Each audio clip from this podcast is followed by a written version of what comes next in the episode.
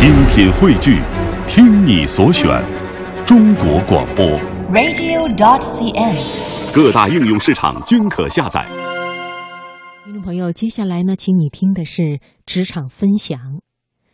搜狗公司 CEO 王小川是前搜狐高级副总裁、首席技术官。二零一四年度华人经济领袖盛典，王小川获得了本年度华人经济领袖大奖。今天晚上的职场分享，我们就来听一听搜狗 CEO 王小川的故事，即刻颠覆即刻。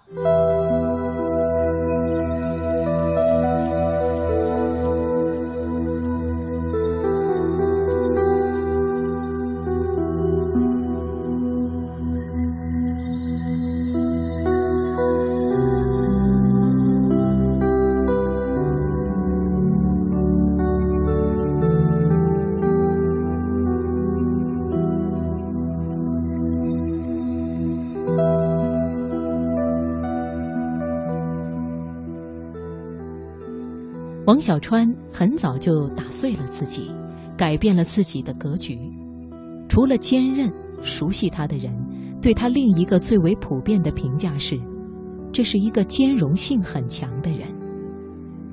他的前任老板叫陈一舟，他的现任老板叫张朝阳，他的投资人叫马云，他的对手一位叫李彦宏，另一位叫周鸿祎。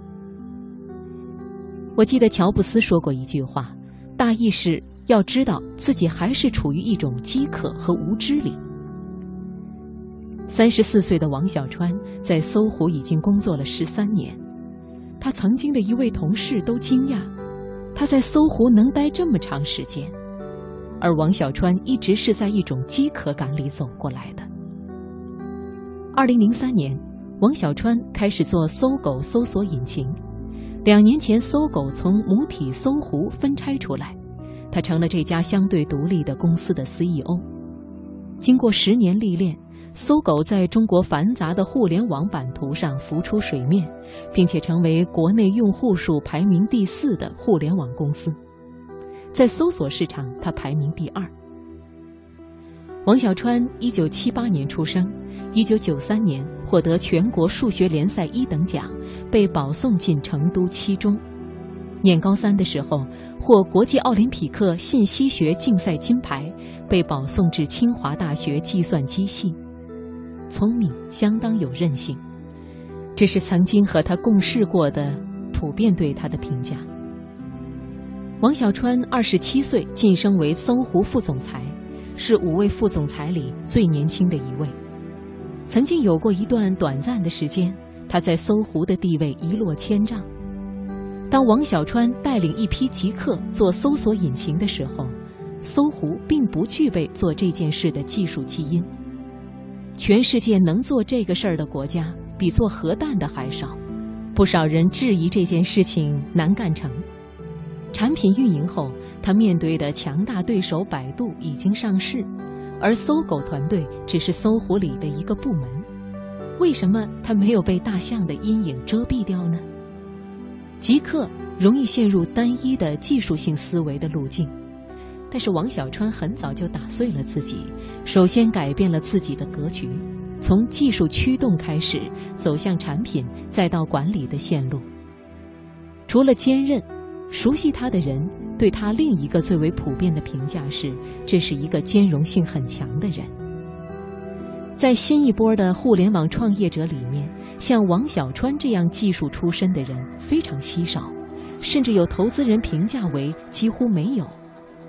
而作为极客，肯放弃自己在专业领域里的骄傲感，懂产品又拥有管理能力，这样的人就更少。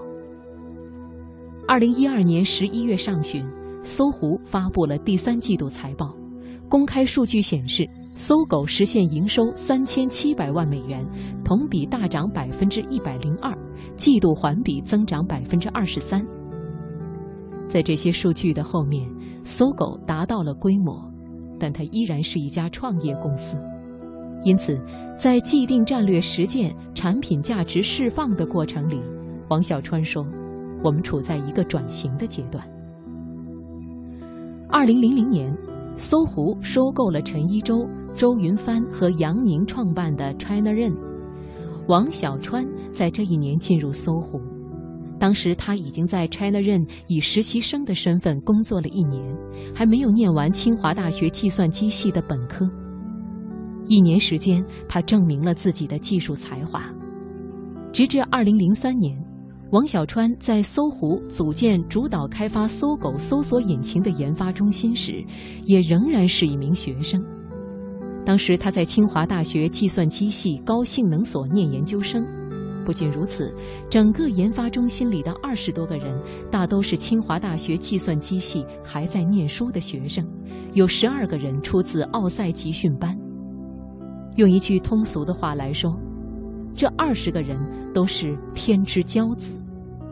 这支团队也很快证明了他们的才能。十一个月后，搜狗搜索引擎发布，但是，一时之间，他们成了搜狐的异类。于是，搜狐接二连三推出产品，接二连三在第一天被挂掉。二零零四年，王小川开始了自己的转型，跳出一个极客以技术为驱动的思维框架，考虑如何通过技术去实现服务。他对产品市场开始变得敏感，这成了他后来的一条发展路径：从技术导向到产品驱动，直至如何通过管理去有效地保证产品的品质，实现一个商业模式的价值。王小川说：“参加奥赛的人过早地把自己填满了，以为还能做出很多很多这样的事情来。我当时在这些人里面技术顶尖。”但是我觉得自己在商业等其他系统里面还有很多要提升的空间。他表达了无知论这一个观点，在他聊到一位互联网大佬的时候，也表达了一个类似的观点。这个世界上没有一个绝对好用的东西，人的认知是有限的，用有限的认知掌控一个更大的世界，这做不到。所以最后的问题是。人需要一种信仰或者是宗教作为支撑，他不喜欢那种绝对的到了头的冷静和睿智。